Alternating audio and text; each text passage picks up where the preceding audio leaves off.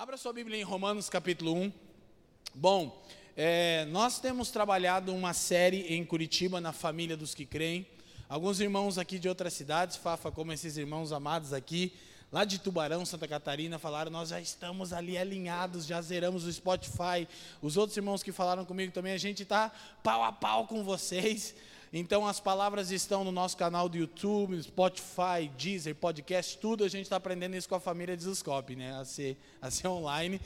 No canal Família dos que Creem, você tem é, várias palavras e tem a série que nós estamos fazendo de Romanos. Do que trata o livro de Romanos? O Evangelho de Deus. Então, Romanos, embora tenha apenas 16 capítulos, não é, é uma exposição é, reduzida, sintética do Evangelho. É uma exposição condensada do Evangelho. Romanos é a maior exposição doutrinária sobre o Evangelho. É a carta que mais contém fundamento e doutrina de todo o Novo Testamento. Efésios permanece sendo a mais mística e poderosa de todas as epístolas, e Romanos é a mais poderosa exposição doutrinária de todas as epístolas. Eu gosto de falar essas coisas assim. Então, trata do Evangelho e eu quero poder compartilhar com vocês algumas dessas verdades. Romanos capítulo 1, versículo 1.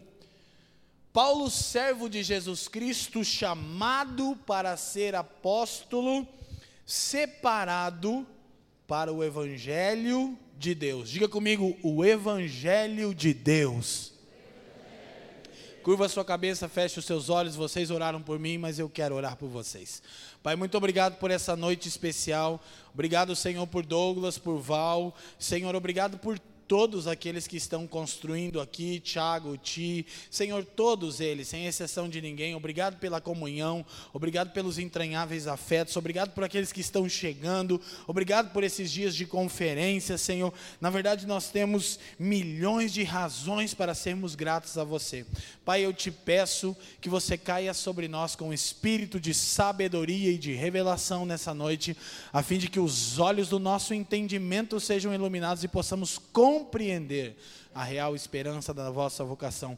Pai, eu te peço que haja salvação nessa noite, Senhor, que haja transformação, eu te peço que haja edificação, capacitação, maturação do seu povo e que tudo seja para a glória do seu nome.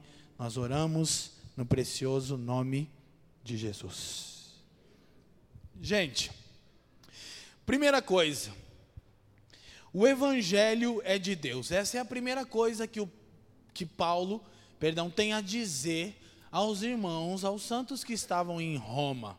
Então, uma das coisas que nós temos observado nesses últimos meses com a igreja local, com a rede de igrejas que a gente serve e com essa capacidade de servir a igreja do Brasil, é a necessidade de uma compreensão do conteúdo, abrangência e aplicação do evangelho.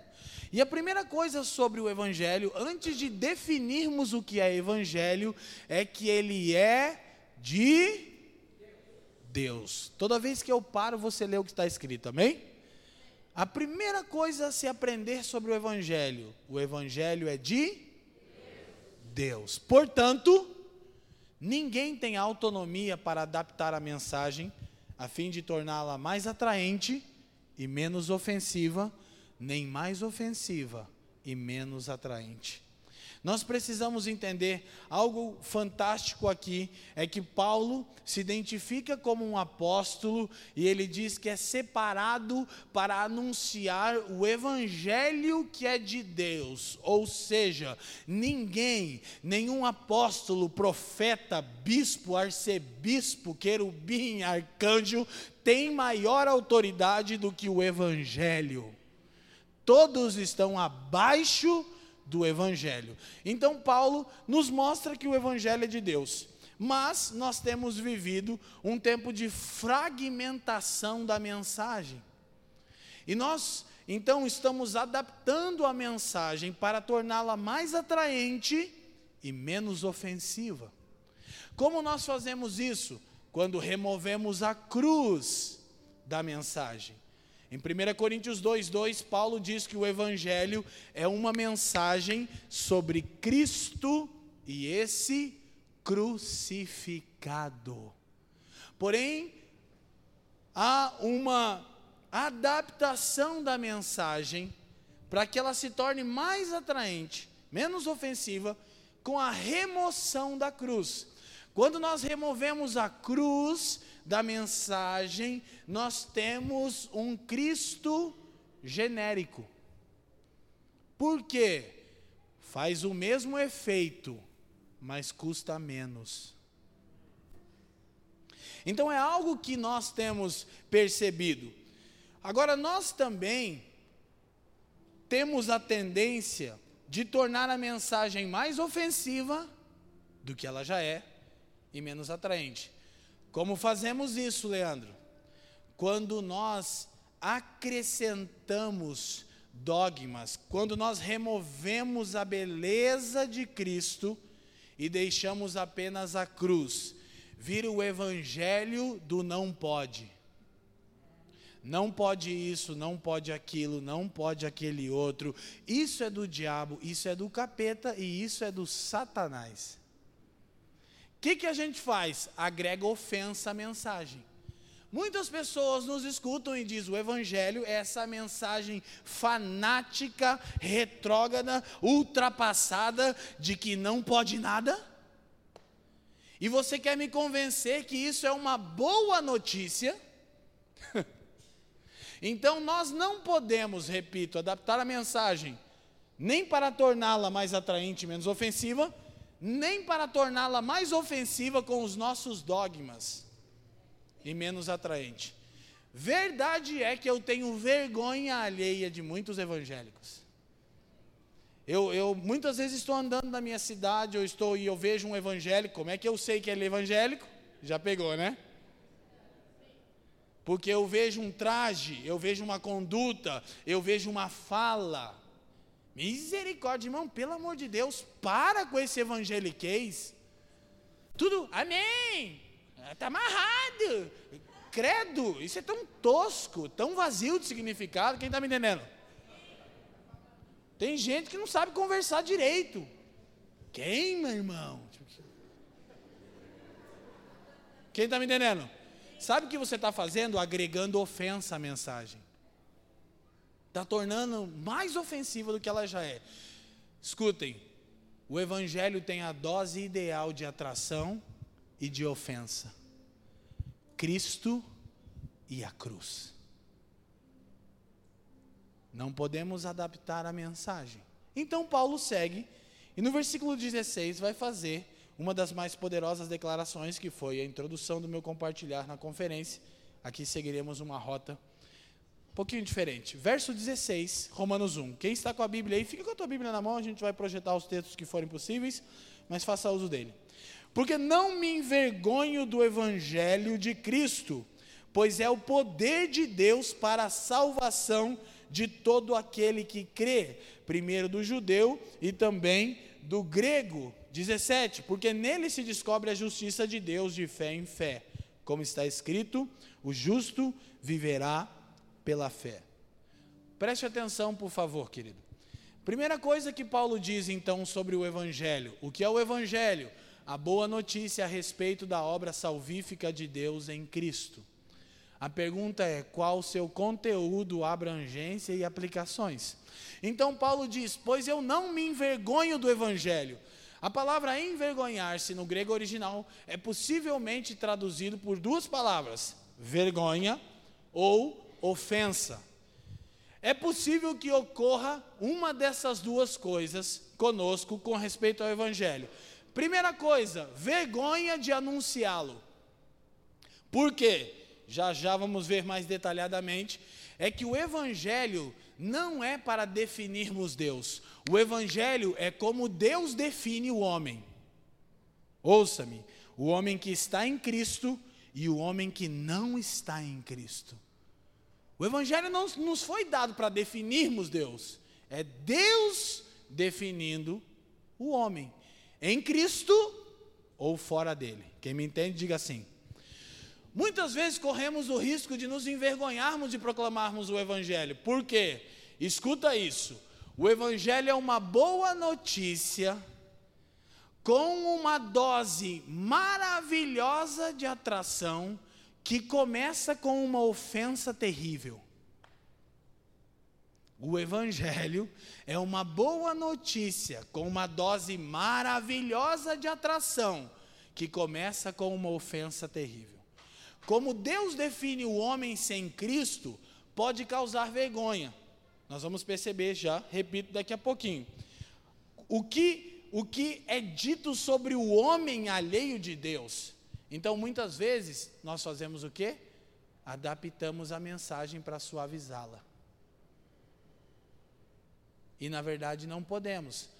Agora, outras vezes, nos ofendemos ao ouvirmos a definição que Deus dá de nós mesmos. Não devo me envergonhar de anunciá-lo, não devo me ofender em ouvi-lo. Então Paulo diz: Eu não me envergonho, tampouco me ofendi do Evangelho, porque é o poder de Deus. O Evangelho não tem poder, ele é o poder de Deus. A maior demonstração de poder de Deus não são sinais e prodígios, é a pregação do Evangelho. Porque é incrível, cremos, queremos e buscamos e teremos sinais e prodígios, curas e eventos portentosos, amém? Mas o grande poder de Deus não é quando um paralítico anda, não é quando um cego torna a ver, é quando um morto em delito e em pecado é ressuscitado e reposicionado para a vida eterna. Então, nós descobrimos uma coisa: o Evangelho é o poder de Deus, portanto, sendo Deus onipotente, Evangelho é poder ilimitado. Amém? porém restrito a todo aquele que crê. De poder ilimitado, de alcance restrito ao que crê. Qual é a eficácia do Evangelho? A salvação. Salvação é o meio pelo qual Deus tornou possível você se tornar e cumprir aquilo que originalmente Ele te criou para ser e fazer. Amém? Então, essa é a manifestação do Evangelho, do poder de Deus. Poder ilimitado, alcance restrito. O Deus que é onipotente salva aquele que crê. Amém? Então, Paulo segue e diz: porque a justiça de Deus se revela no Evangelho. E perceba que já há uma indicação de Paulo, porque nós já temos, e o mundo grego da época já tinha bem definido justiça. Mas justiça no pensamento do mundo da época que se estende até o nosso, porque somos uma sociedade é, debaixo do espírito grego, de uma mentalidade grega, justiça é quando alguém recebe o que lhe é devido. Então, costumeiramente entendemos o Evangelho sendo justiça de Deus, como aquela justiça através da qual Deus, que é santo, pune o pecador. Lutero disse que labutava e militava diante de Deus em gemidos para entender as palavras de Paulo em Romanos, mas ele diz, porém, a expressão justiça de Deus me impedia, porque eu a considerava como aquela em que Deus, sendo santo, reto e justo, condena, pune e destrói o pecador. Até que ele diz, até que eu entendi que a justiça que se revela, ela era oculta, é um outro tipo de justiça. No Evangelho, não é a que diz que Deus é santo, justo e bom, e Ele é, e pune o pecador. É a que diz que Deus é santo, justo e bom, e pela graça salva o pecador. Lutero disse assim: Foi como que se eu tivesse entrado pelas portas do paraíso. Eu nunca antes havia desfrutado de tal sentimento, e ele diz: então aquela expressão, que era a pior de todas, justiça de Deus, passou a ser a mais rica e valiosa expressão para mim, a justiça de Deus. Então Paulo segue e diz que se manifesta assim. Agora Paulo vai começar a mostrar a realidade do homem sem Deus, como o evangelho define o homem sem Deus. Versículo 18. Porque do céu se manifesta a ira de Deus sobre toda a impiedade e injustiça dos homens que detêm ou que suprimem a verdade em injustiça. Presta atenção. É legal. O que, que é o Evangelho? Uma boa notícia. A ira de Deus se revela do céu. Começa a contar a notícia para nós, Paulo. É, deixa eu contar o seguinte: dos céus se manifestam a ira de Deus. É uma boa notícia? Paulo disse: É. É uma boa notícia com uma dose incrível de atração que começa com uma ofensa terrível. O que? A ira de Deus se manifesta do céu contra toda a impiedade e injustiça dos homens. Aí ele diz: por meio da sua injustiça, suprimem a verdade. A palavra suprimir ou deter é sufocar, é, desprezar. Ele está dizendo: o homem tem um testemunho interior da verdade, mas intencionalmente, deliberadamente ignora. Ele vai mostrar como. Verso 19, e seguimos. Porque o que de Deus se pode conhecer nele se manifesta, porque Deus o manifestou. 20. Porque as suas coisas invisíveis, desde a criação do mundo, tanto o seu eterno poder como a sua divindade se entendem e claramente se veem pelas coisas que estão criadas, para que eles sejam indesculpáveis. Primeira coisa, Paulo diz que os homens são o alvo da ira de Deus porque suprimem, rejeitam, ignoram, abafam, desprezam a verdade que se revela a eles. Como? Por intermédio da criação, os atributos invisíveis de Deus, seu eterno poder, sua divindade, o que ele fez, quem ele é, claramente se reconhecem. O que Paulo está dizendo? Aquela perguntinha que muitos de nós sempre fazem: como será salvo o indígena da tribo que nem sabe que existe homem branco? Tradução de Paulo, ele é culpado. Agora eu vou te falar o seguinte: se tal homem, sabe o que, que Paulo está falando? Da condição dos pagãos que viviam sem Deus, que não haviam recebido o Evangelho. Sabe a conclusão de Paulo? São culpados, porque suprimem, rejeitam, abafam o testemunho da verdade porque todos os dias, quando o sol nasce, eles têm um testemunho de quem Deus é e do que ele fez, mas ignoram. A própria criação atrai o homem para Deus. Os atributos invisíveis, presta atenção, claramente se reconhece. Não é uma coisa embaçada que tem que ser interpretada. É claro que é um ser glorioso e divino a quem devemos honra, mas o homem, no contexto de Paulo, o pagão que nunca ouviu a mensagem, deliberadamente suprime, detém, portanto ele é indesculpável. Agora, se tal homem, nessa condição, é indesculpável diante de Deus, sem nunca ter ouvido uma pregação no canal de o que se dirá de você, meu amado irmão, que domingo após domingo, nos últimos dez anos, escuta o Evangelho? Aleluia. Diz um pastor que a gente gosta, né? Deixa o Espírito Santo ministrar seu coração, irmão. Aquela parte que a gente fica com raiva dele, eu falei para ele. Agora escuta, Paulo continua, mostrando a condição do homem sem Deus. O Evangelho é como Deus define o homem. Vamos para frente. Porque, tendo conhecimento de Deus, não glorificaram como Deus, nem lhe deram graça, pelo contrário, se tornaram nulos em seus próprios raciocínios, e o coração insensato deles se obscureceu. Presta atenção: o coração se obscurece, o coração se endurece. Agora preste atenção: por quê? Porque eles rejeitam a verdade. Então, ignorância não causa dureza de coração, dureza de coração causa ignorância. Quem está me entendendo? Ah, é o que eu não sabia. Não tem problema. Mas a dureza de coração, a supressão da verdade, causa obscurecimento. Então Paulo continua, verso 22, ele vai dizer assim: dizendo-se sábios, tornaram-se loucos. Verso 23, ele vai dizer: mudaram a glória do Deus incorruptível em semelhança da imagem do homem corruptível. Verso 24.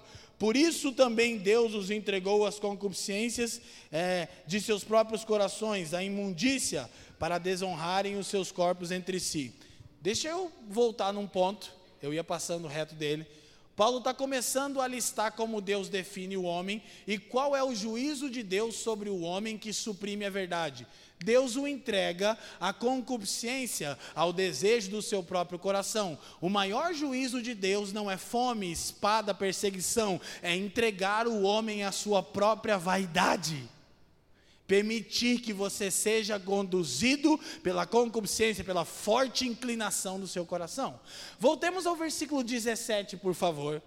Lá ia eu passando sem fazer a nossa atualização.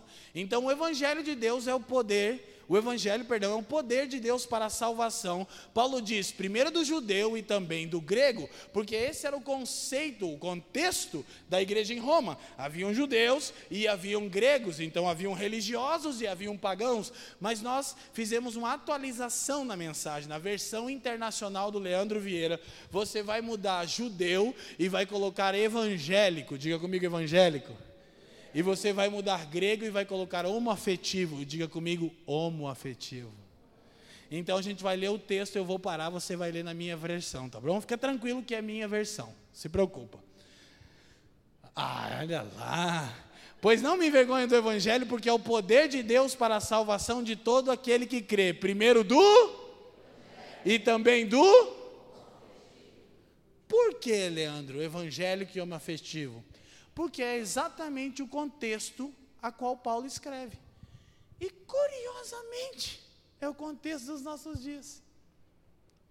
Religiosos e imorais. Então, Paulo segue dando o relato da condição desses homens imorais, dos gregos, daqueles a quem nós estamos nomeando de homoafetivos. Vou dar uma dica para você. Respira e não deduz nada até que eu termine a mensagem. Tá bom? Glória a Deus. Volta ao versículo que estávamos, estávamos no versículo 24. Então ele diz: Por isso Deus os entregou à impureza, pelos desejos do coração deles, para desonrarem o seu corpo entre si. 25. Eles trocaram a verdade de Deus pela mentira. Ah, já estava aqui, né? Adorando e servindo a criatura em lugar do Criador, qual é bendito, amém? 26.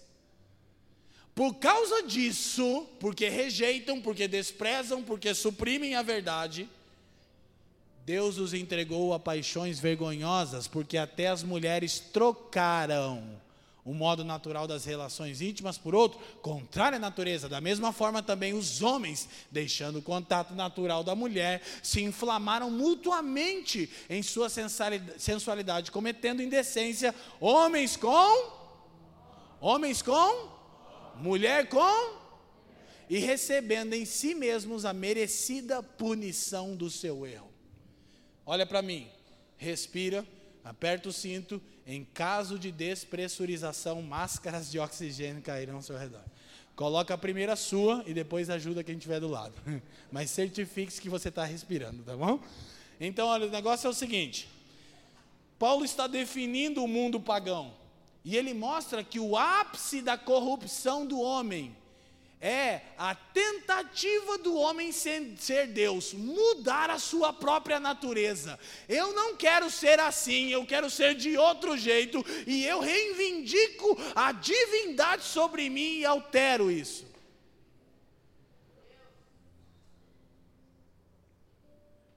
Porque eu não quero que nenhum Deus em céu nenhum diga o que eu tenho que ser.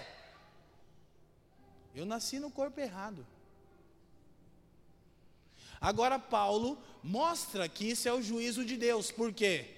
Porque o testemunho de Deus é claramente visto, mas há aqueles que desprezam, que suprimem, até que deliberadamente fazem isso, intencionalmente fazem isso, constantemente fazem isso, até que Deus os entrega o quê? Aos desejos do seu próprio coração. Onde é que chega? Na homafetividade. E isso fica evidente, presta atenção quando eles recebem a punição do seu erro. Qual é a punição? Olha para mim, o pecado promete, mas não cumpre. Promete o que? Satisfazer o que você tem dentro de você. O que, que você tem dentro de você? Desejo por prazer. Isso é errado? Não, Deus lhe criou assim. Éden significa lugar de prazer, lugar de delícias. Quem está comigo sacode a mão e diz sim.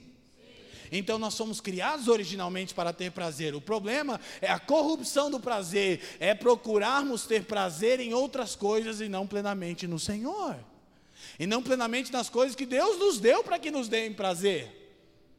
A Escritura diz que honrado entre todos seja o leito sem mácula. Hebreus 13, 4. O que é o leito? Não é a cama, é o sexo mesmo de um casal que se ama e que é comprometido. A Bíblia diz: isso é top, isso Deus curte. Porque Ele nos criou assim, quem está me entendendo? Mas nós corrompemos o prazer. Então Deus entrega a nossa própria concupiscência e recebemos a punição, ou os homens recebem a punição. Qual é a punição? É você se entregar a todo tipo de postura indecente, como nós estamos vendo aqui, e quando você pratica ela, você descobre o seguinte: o pecado promete, mas não cumpre. Prometeu te satisfazer, quando você realiza o ato, só tem culpa, condenação e o mesmo vazio de antes de realizar o ato.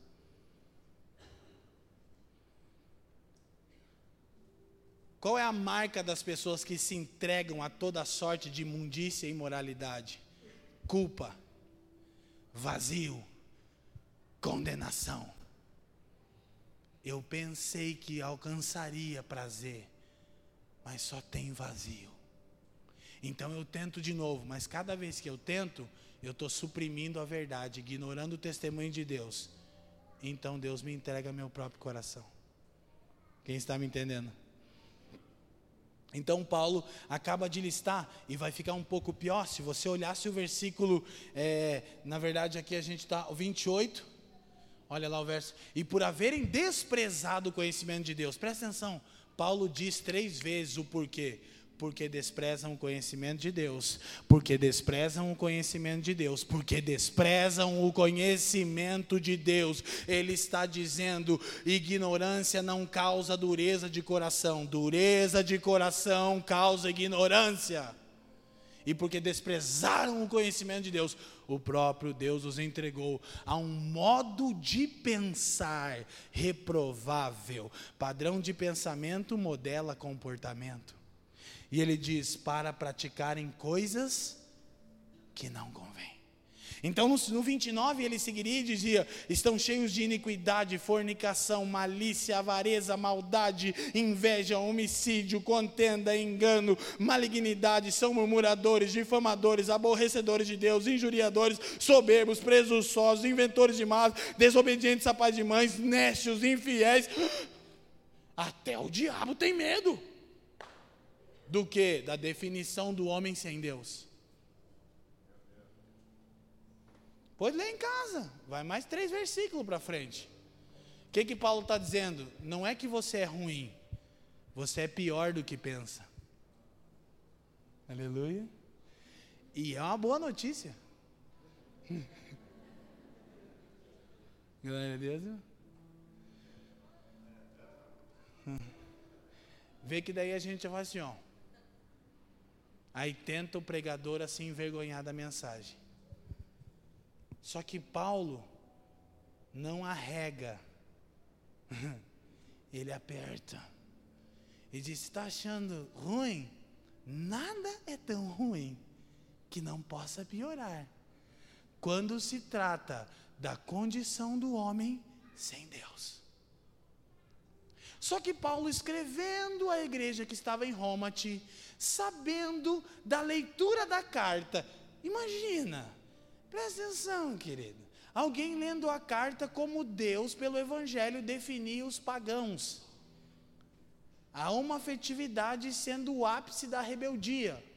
Você imagina o que, que deveria estar acontecendo? Os judeus, que a gente está chamando de evangélicos, deviam estar. Tá, é, pesa a tua mão, Jeová. Alguns irmãos já estavam me olhando com essa cara que minha conclusão seria: pesa a mão, Deus. Aí Paulo cria o que a teologia chama de diatribe. O que, que é isso? Um personagem fictício para quem ele responderá questões que ele sabia que seriam levantadas. Então ele cria um personagem fictício para falar com os judeus, melhor dizendo, evangélicos da igreja em Roma. Capítulo 2, versículo 1. E ele disse: Por isso, você é indesculpável quando? Quando? Mas quem que estava julgando os outros? O Paulo está acabando com a raça de todo mundo. Quem ali? Paulo sabia que os evangélicos é raça esquisita que é rápido para julgar, que é rápido para se irar, que é rápido para condenar. É, pesa a tua mão. Aí Paulo diz assim, ó, mas você que julga é indesculpável, não importando quem você é. Não, mas eu sou de berço cristão. Mas crente na tua casa era só o berço mesmo, né? Aleluia, a quarta geração. Glória a Deus. Muda até a voz. Se não mudar a voz, não é um bom evangélico, né? Aí ele diz assim: Pois naquilo que julga o outro, você está condenando a si mesmo, porque, família de Zuscope, Aí agora você já. Jamais.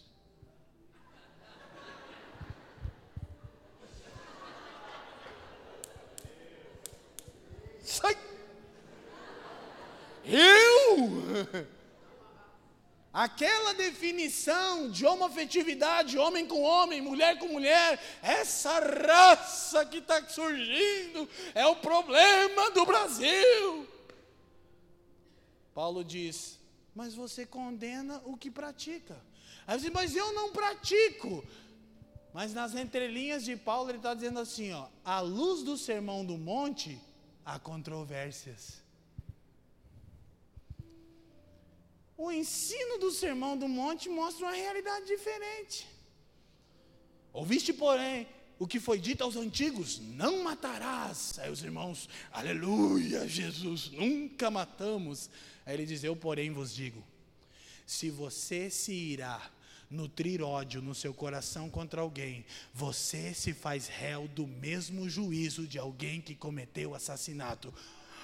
Uau! Por quê? Porque quem mata, mata porque nutriu o ódio. E o Evangelho trata o interior. Porque o Evangelho não melhora ninguém, ele transforma as pessoas. Aí Paulo diz: é melhor você olhar para o seu coração antes de olhar para suas próprias mãos. Crentão. Evangelicão.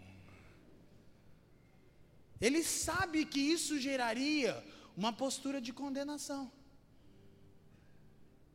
É realmente deprimente quando nos colocamos em tal postura e eu quero denunciar tal postura religiosa, hipócrita, inconsistente da igreja evangélica. Não dos nascidos de novo. Não do povo nascido do alto, não da nova raça de Deus, não do novo tipo de gente, dos evangélicos, aqueles que se proliferam aos milhares no Brasil. E na mesma medida que crescem, cresce a corrupção, o caos, o caos e a desigualdade. Porque condenamos aquilo que nós nutrimos. Ah, mas eu não tenho problema com homoafetividade. É porque você tem outra opção sexual. É só por isso. Quem está me entendendo? É porque você não tem talvez problema é, é, na área da moralidade, da imoralidade sexual, mas o din-din mexe com você, hein, varão? Uh, é você e o Lima Duarte da Fera Ferida. Ouro. Quem lembra? Os irmãos assistiam novela né? das antigas. Você é das antigas. Galera Nutella não fraga. Então, Paulo acabou de fazer o seguinte, presta atenção, presta atenção. O que, que Paulo acabou de fazer? Ele diz assim: ó, ninguém vive de verdade à altura dos seus próprios padrões. Ou vive, irmão? Ninguém vive de verdade à altura dos seus próprios padrões. Sabe o que Paulo está fazendo? Mostrando que tanto o pagão quanto o religioso são culpados. Tanto o homoafetivo quanto o evangélico que confia em si mesmo e em sua bondade e justiça são alvos da ira de Deus. Quem está me entendendo? Eu insisto com vocês, é uma boa notícia, com uma dose maravilhosa de atração, que começa com uma exposição horrível de ofensa. Evangelho de certifiquemo-nos que não estamos adaptando a mensagem. Colocado um do lado do outro, Paulo não está convencido que a gente entendeu. Capítulo 3, verso 9. Vamos correr. Olha o que vai acontecer agora. Capítulo 3, versículo 9. O pecado atingiu todos os homens em todas as esferas de suas vidas ação, razão, emoção e vontade foram afetados pelo pecado.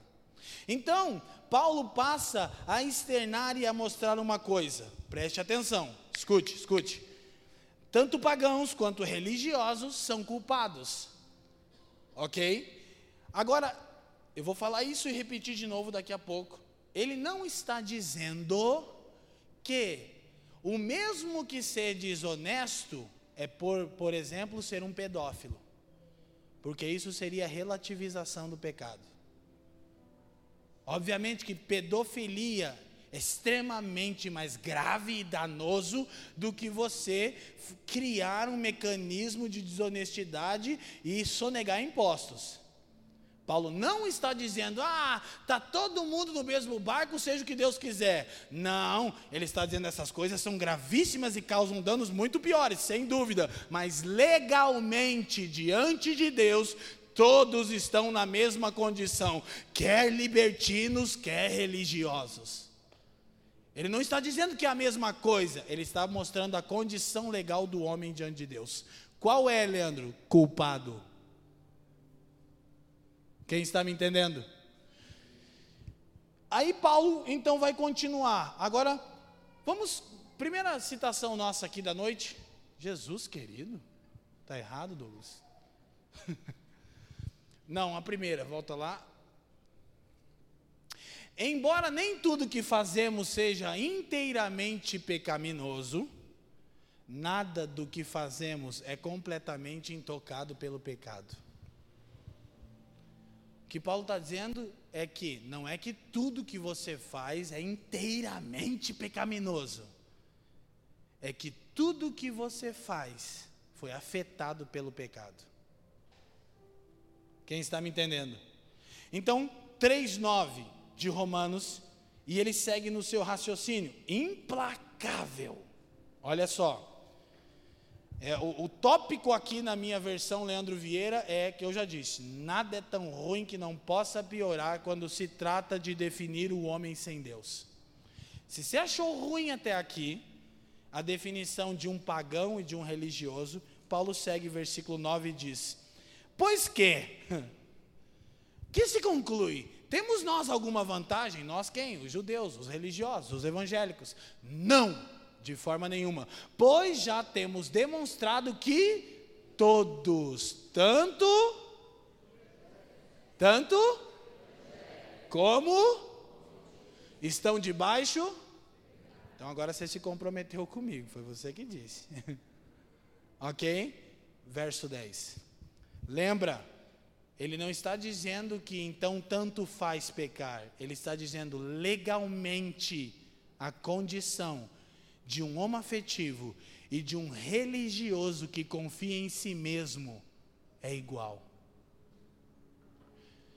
Como está escrito, não há um justo, nem um sequer. Então, repito a você, o que, que ele está dizendo aqui? Diante de Deus, ninguém é legalmente justo. Não significa que somos tão pecadores quanto todos os homens, significa que nossa condição legal, quer religiosos, quer não, é igual. Quem está me entendendo, diga assim. Preste atenção. Imagine duas nadadoras, uma profissional e outra amadora, saindo da Baía de Santos para nadarem até o Japão.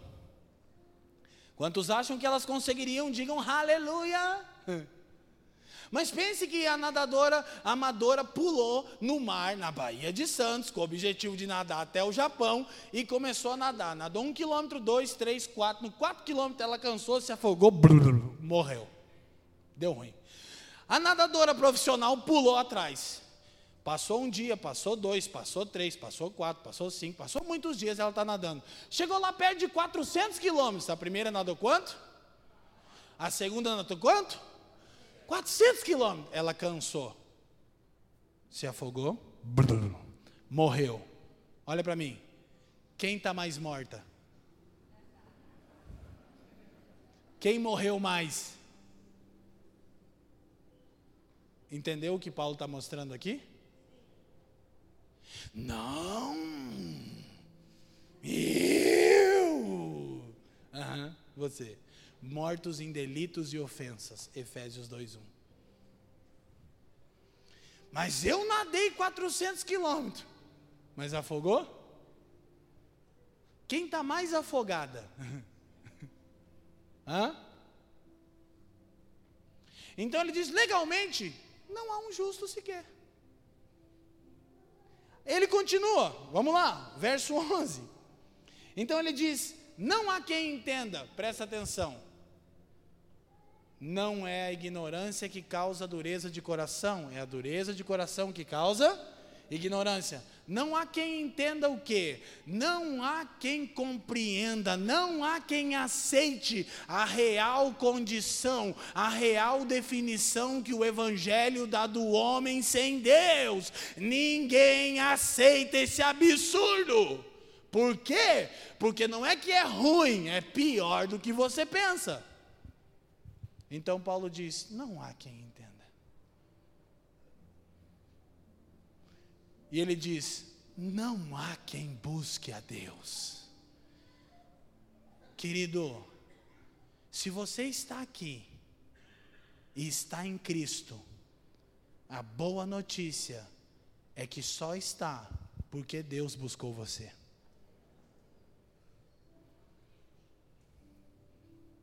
Porque Deus nos buscou. Ah, mas eu tenho buscado. Toda busca espiritual é controlada pelo egocentrismo. Você não está buscando Deus, você está buscando o que você deseja. Paulo disse: não há quem busque a Deus. Quando estamos na condição de pagãos, de imorais, de homoafetivos, de desonestos, de mentirosos, ou quando estamos com uma capa sobre isso chamado evangeliquez, frequentando uma igreja e num pau brabo, dando dízimo, quer mais ainda? Deus sou uma bênção. Quem está me entendendo? Então ele segue. Olha, ele está nessa vibe de que nada é tão ruim que não possa piorar. Olha lá, 12. Todos, não há um justo sequer, todos se desviaram. Todos. E juntamente se tornaram. E aí você lembra daquele louvor. Inútil. A gente somos inútil. Aleluia. Glória a Deus. Porque isso é muito bíblico. é ou não é? Não há quem faça o bem, não há um sequer. Olha para mim, presta atenção. Em contrapartida a isso, se você é espiritual, você começa a discernir a profundidade, a altura, a largura, comprimento do amor de Deus. Por quê? Por qual razão um Deus que é autossuficiente em si mesmo, que não tem carência ou necessidade, nos salvou para nos ter para uma relação com Ele, se sem Ele éramos. Deus não tem crise de reconhecimento e nem de amor. Deus não estava lá no céu se sentindo mal e vou salvar bilhões de evangélicos para colocar eles na minha frente, dizendo: fortão, poderosão. Hum, ah. E quanto tempo? Para sempre. Bonzão. Aí ele vai dizer: Ah, eu estava me sentindo aqui rejeitado. E Deus também não tem crise de amor, por quê? Porque ele tem um filho que o supre plenamente em amor, desde a eternidade passada. Mas por alguma razão desconhecida, como Charles Heldon Spurgeon disse, ele nos elegeu que outróramos éramos inúteis. E Paulo diz: por causa do seu beneplácito, o que, que é isso? O mais alto nível de prazer em Deus, por uma razão não explicada aos homens. Deus disse que quando nos tiver para uma relação, então Ele terá plenitude de prazer. Não se explica apenas se crê. Então ele disse: Não há quem faça o bem. Aí você, mas não, eu não sou tão ruim assim, eu faço o bem. Querido, vamos lá para a nossa citação de Timothy Keller. A principal diferença entre um cristão verdadeiro, entre um nascido de novo, e não um evangélico, confia em si mesmo, é, e um religioso, não é tanto a sua atitude em relação ao seu próprio pecado, mas a atitude em relação às boas obras. Aí, ambos se arrependerão dos seus próprios pecados. Tanto um cristão verdadeiro quanto um religioso, porque pecado é pecado. Mas só o cristão nascido de novo se arrependerá das obras erroneamente motivadas, ao passo que o religioso confiará nelas. Está entendendo que eu estou definindo como evangélico? Alguém que confia em seu desempenho para salvação e aceitação. Então fica mais claro, escute, escute-me. Boa obra é qualquer ação que é feita exclusivamente para a glória de Deus, não para compensar e suavizar sua consciência culpada e nem para sua autopromoção. Porque a gente está perdendo tanto prumo da linha, que agora não tem nada que nós façamos sem registrar nossas belas obras. Vamos ajudar o, o, o solitário na rua. Ah, mas o celular tem que estar tá junto, olha aqui. Amando o morador de rua. Ah, o morador, dá, dá uma olhada lá.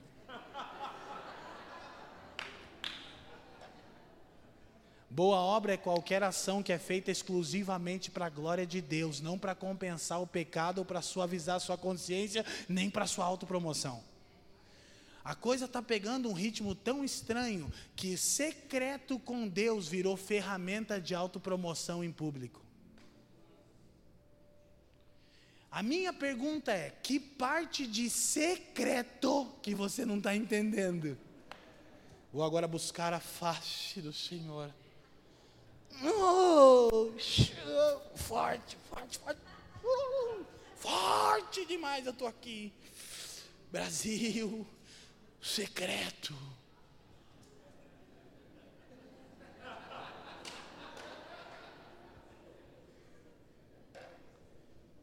Secreto.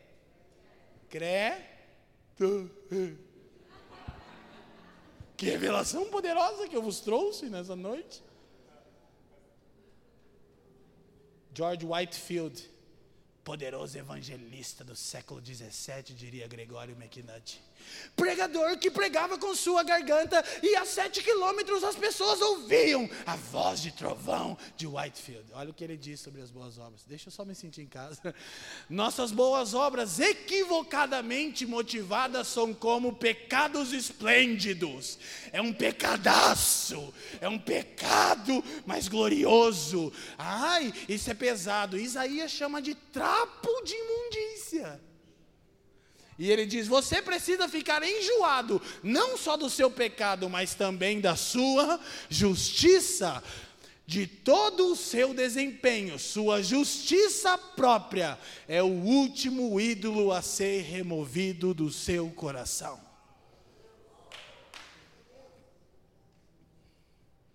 Então Paulo segue a lista, né? Vamos correr. Vai ficar esquisito. 13. Vai aqui. A garganta deles é sepulcro aberto. Com a língua engano. Eu não, eu não vou nem. Não.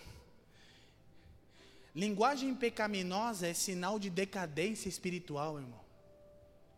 Quer ser, quer ser cool, quer ser, quer ser descolado e fica falando palavra de baixo calão, torpe no púlpito, para ser do reino. Linguagem pecaminosa é sinal de decadência espiritual, irmão. Boca igual sepulcro. Quero ser descoladão. Uh! Vamos xingar uns palavrão aí e tal, a graça. Continua. Língua enganosa, veneno. Que é. Traduz, Leandro. Cobra. Jararaca.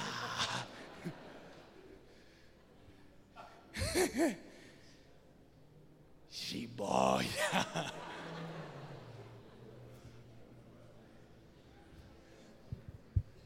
mas é evangélico. Fala o que do patrão mesmo segunda-feira de manhã? Meu Deus, não vamos nem entrar nisso. Próximo.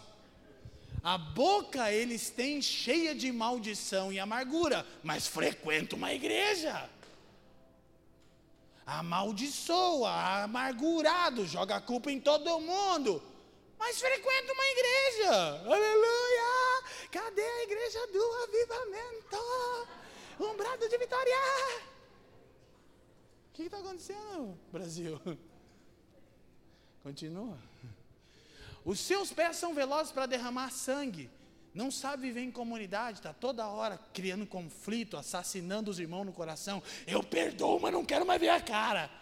A solução de Paulo para o problema da igreja de Roma sobre as coisas de questões de consciência, que é capítulo 14, não é perdoa e não se vê mais, é se alinha é vive em comunidade. É você que é fraco de consciência, não condena aquele que tem uma liberdade. E você que tem liberdade, restringe ela ao amor por causa do fraco de consciência. Quem está me entendendo? Continua. Nos seus caminhos a destruição e miséria. Até o diabo tem medo disso, Val. O diabo, até o diabo. Crente, os pai, que, que esse povo que está vindo? Deus fala, é o homem caído. Sabe por quê? Porque a contrapartida é verdade.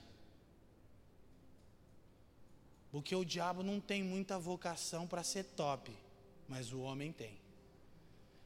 Se ele perverter o curso, ele sabe que até ele vira fichinha perto do homem longe de Deus.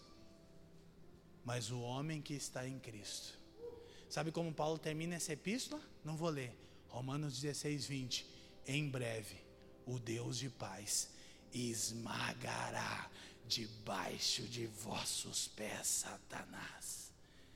Não é Jesus, é a igreja que vai matar ele. Aleluia. Mas Paulo não chegou nessa parte querida da carta ainda. É boa notícia, vamos para frente. 17. Eles não conhecem o caminho da paz. 18 resume: Não há temor de Deus. É o resumo. Então, ainda Paulo, ele está inclinado a algo. Preste atenção, nós temos mais uma citação. Ele vai seguir nos próximos versos. Paulo caminha para a sua conclusão. Ele está de maneira implacável definindo toda a raça humana encerrada sobre o pecado. Nos posiciona diante do tribunal de Deus, onde a lei será lida. Após a leitura da lei, toda boca se cale, ninguém se auto-justificará diante de Deus. Agora olha para mim os próximos versículos, 19 em diante. Olha o que Paulo diz: ora, sabemos que tudo o que a lei eh, diz é dito aos que vivem sobre a lei, para que toda boca se cale e todo mundo seja culpável diante de Deus. Paulo está dizendo tudo que as Escrituras falam a respeito da condição do homem de Deus é dito com um único objetivo: qual? Cala a boca! Aleluia. Vocês estão felizes? Gente, é uma boa notícia. Glória a Deus.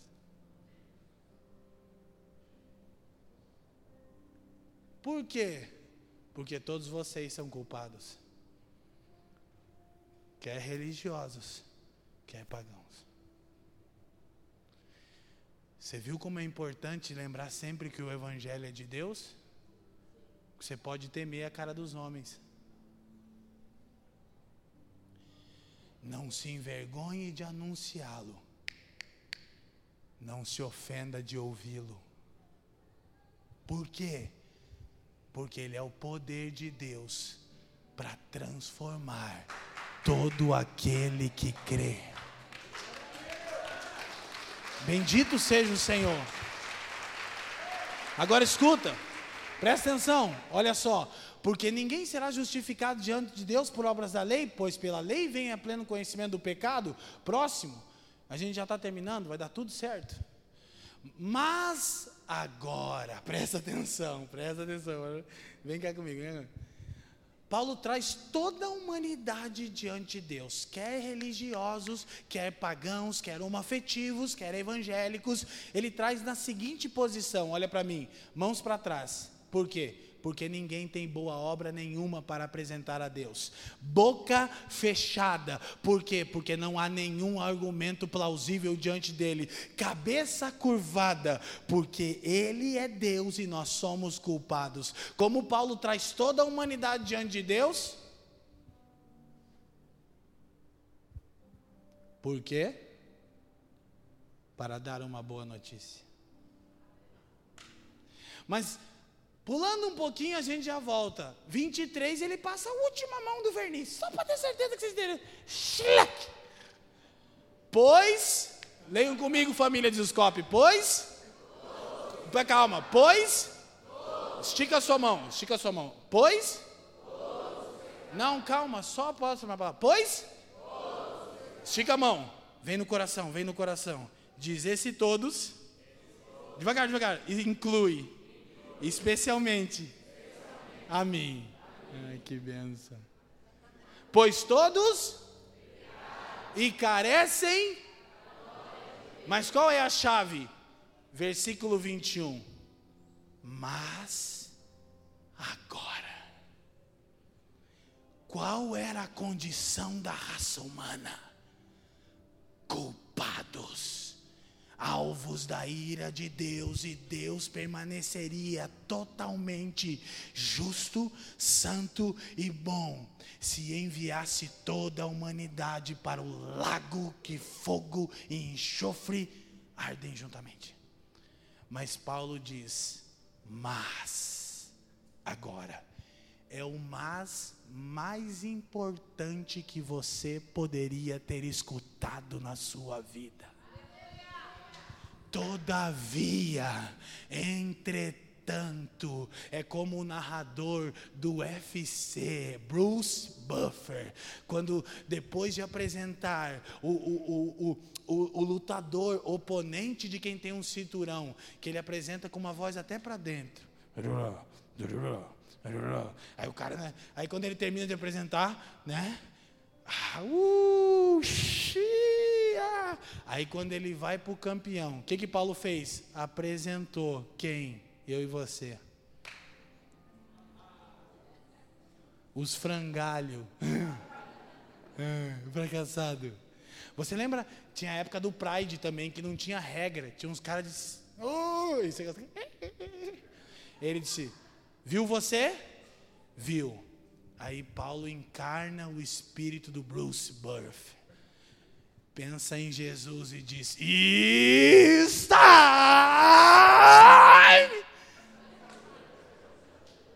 Jesus Christ!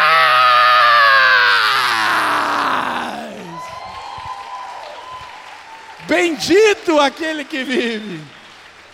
Quem está me entendendo? Não é de qual. Esse mais tem um tom de voz, cara. But now! Você lembra? Anderson, Spider, Silva! E você só olhava para o outro lutador e você dizia, coitado. E se isso é verdade sobre o Anderson Silva, que se dirá sobre Jesus, o Cristo de Deus? Aquele que venceu. O grande lance é que ele já entra no ringue com o cinturão. E está! É o mais mais importante da sua história. Nunca mais foi tão importante. Mas agora, sem lei, a justiça de Deus se manifestou, sendo confirmada pela lei e pelos profetas. É a justiça de Deus mediante a fé em Jesus Cristo para todos e sobre todos os que creem pois não há distinção. Agora é lindo. Não há distinção do homoafetivo e do evangélico religioso culpado. Porém, uma vez salvos pela fé e confiança exclusiva em Jesus, não importa o que você era, se você era muito ruim ou meio bonzinho, não há mais distinção. Todos são filhos de Deus por Jesus Cristo. Aleluia! Então ele diz 24: sendo justificados gratuitamente por sua graça, mediante a redenção que há em Cristo Jesus. Graça que redime, redenção, libertação de alguém mediante pagamento da dívida. Paulo diz: sabe toda a lista anterior, pagãos e religiosos, ela é riscada, apagada para todo aquele que crê. Bendito seja o Senhor. E a gente vai apontar para a reta final. Preste atenção. Como a justiça de Deus chega até nós. Vamos para o nosso quadro. Quem me dá cinco minutinhos para encerrar? Cinco minutos. Levanta a mão, cinco minutos, só assim. Cinco, dez, quinze, vinte, vinte e cinco, trinta. Ô gente, faz tanto tempo que eu não venho aqui, né? Glória a Deus, estava com tanta saudade de vocês. Como a justiça chega até nós. Primeiro, por meio da fé de Jesus Cristo para todos os que creem. Por isso a nossa igreja em Curitiba chama Família dos que creem, porque todo mundo que vai ser salvo tem que congregar lá. Aleluia. Glória a Deus. Posso ouvir um amém? Não pode chegar pelos meus próprios méritos. A ideia era nossos atos nos condenam. Três, chega gratuitamente. A palavra grega para gratuitamente quer dizer sem motivo. Sem motivo no que diz respeito a nós. Deus tem um motivo. Vou relembrar que eu disse na conferência do ano passado sobre eleição, sobre a verdade que Deus é que nos escolhe livremente. Charles Heldon Spurgeon é a coisa mais incrível que eu já li sobre eleição. Ele disse: Eu creio na doutrina da eleição. Olha para mim, na verdade de que Deus me escolheu e não eu. Porque se ele não tivesse feito, eu certamente não o teria feito. Spurgeon continuava e dizia: E eu creio que Deus me escolheu antes do ventre da minha mãe. Porque após isso, certamente ele não teria feito. E ele diz: Eu creio que Deus me escolheu por razões desconhecidas para mim mesmo, pois eu nunca encontrei em mim razão alguma que justifique ser tão amado assim. Então nós entramos e percebemos uma chave aqui. Próxima citação nossa para nossa conclusão. Misericórdia é quando eu não recebo aquilo que merecia. Juízo. O que é misericórdia? É quando eu e você não recebemos aquilo que merecíamos. O que merecíamos, irmãos? Juízo. Graça é quando eu recebo aquilo que não merecia. Justiça é quando Deus, por sua graça, me chama de justo. Não apenas não traz seu juízo e ira sobre mim, mas muda o meu status e diz que em Cristo eu sou justo. Então, Paulo vai fazer uma coisa que a gente vai concluir e eu quero mostrar. Eu preciso concluir, há uma necessidade de fazer. Ele vai chamar para testemunhar isso dois homens importantes, para que aqueles que confiavam em si mesmo entendessem. 4.1. Quem ele chama para conversa, Val? Que diremos então a respeito de Abraão? Eu não vou ler o restante do texto. O que ele vai explicar é o seguinte: olha o que, que Paulo faz. Se nós nos ofendemos, nós que, evangélico, irmão, não dá nem para ser chamado de judeu. Judeu jejua duas vezes por semana, conhece toda a Torá, dá o dízimo do Endre do Cominho. Você está longe, né? Vamos falar a verdade, é até desonra com os irmãos judeus. Ele está dizendo: vocês que confiam em si mesmos, que tem por pai Abraão, aí ele pegou no Abraão. Ele vai explicar o seguinte: Abraão não foi justificado pelo seu desempenho, ele foi justificado porque creu, porque cá entre nós, ele não era tudo isso, né? Você já leu a Bíblia? O Abraãozão pegou a empregada, Hã? Mentiu lá para Abimeleque. O que, que você está dizendo? Está suavizando o pecado? Não. Ele estava num processo de transformação. Só que Deus o escolheu quando ele morava em Ur dos Caldeus, na Babilônia. Sabe o que Paulo está dizendo? Nosso pai era um pagão, alvo da ira de Deus. E Deus, por sua soberana e livre escolha, o chamou. Não tinha motivo nenhum nele que justificasse tal chamado. Mas Deus o quis para uma relação e para fazer dele um povo por meio do qual uma luz brilharia ao planeta Terra.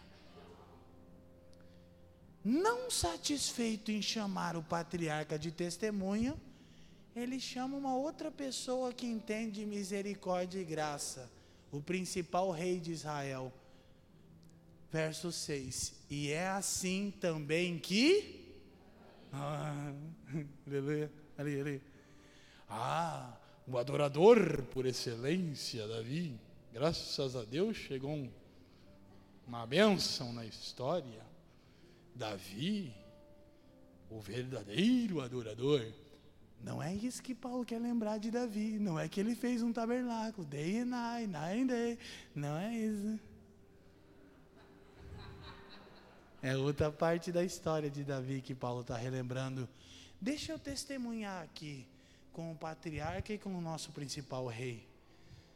Davi declarou: Bem-aventurado aquele a quem Deus atribuiu justiça. Leiam para mim, família. independentemente das obras. Próximo versículo, e eu vou amarrar o entendimento. Davi disse, e será que sabia o que dizia? Bem-aventurados aqueles cujas transgressões são perdoadas e cujos pecados são cobertos. Deixa eu te lembrar rapidamente. E aí a gente vai ler o 5.1. Tenta preparar para mim. Só isso e terminou. Ai que benção. Glória a Deus. Quem está feliz? Escuta, presta atenção. Para ver quanto de justiça própria tem em nós. Você lembra da história de Davi? O profeta Natan disse: Davi, preciso conversar com você. Fala, meu profeta. Seguinte, tinha um homem, um milhão de cabeça de gado. Uau! E tinha um outro homem, um gadinho.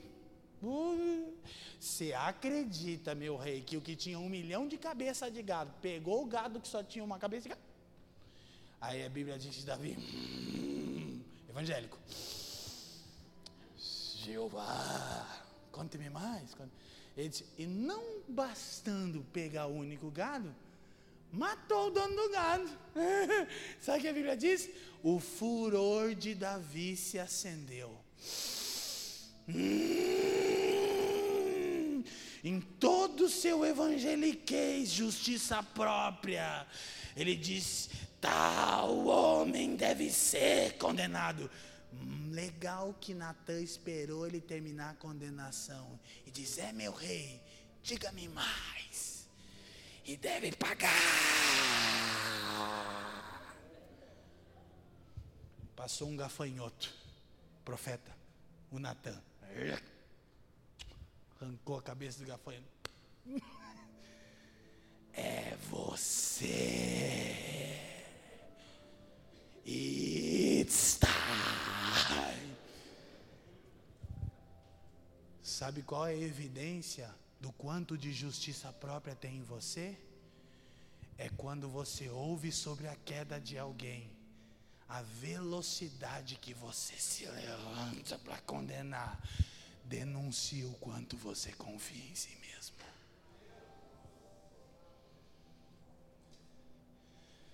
Mas então, Davi se quebranta, é restaurado e reposicionado. Qual é o ponto para terminarmos? Olha para mim. Não desvirtua em nome de Jesus.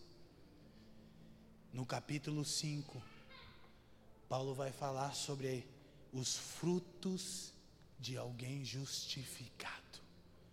São cinco. Eu vou falar de um para te estimular a percorrer as Escrituras. Versículo 1: Justificados, pois, mediante a fé, temos, leiam para mim, primeiro fruto da justificação, paz com Deus. Escuta, isso é incrível, porque quando pecamos, quando o homem pecou, ele se constituiu inimigo de Deus. Sabe o que é a origem do pecado? A reivindicação de autonomia. Sabe o que é pecado? Reivindicar a autonomia. O homem disse: Eu não quero me submeter a você. Então ele se constitui inimigo de Deus. Por quê? Porque o único que tem autonomia é Deus e ele não divide a sua glória com ninguém. E Deus disse: É sério? Ele disse: É, então nós estamos em conflito. Agora deixa eu só te explicar. Entrar num conflito com Deus significa só uma coisa. Qual? Como diz aquele ditado: o que é teu está guardado. Traduz: deu ruim. Mais tempo, menos tempo, a ira dele cairá sobre você e te esmagará por completo. Qual era a condição do homem? Inimigo de Deus. Mas Deus, por sua livre escolha, elegeu um povo para si.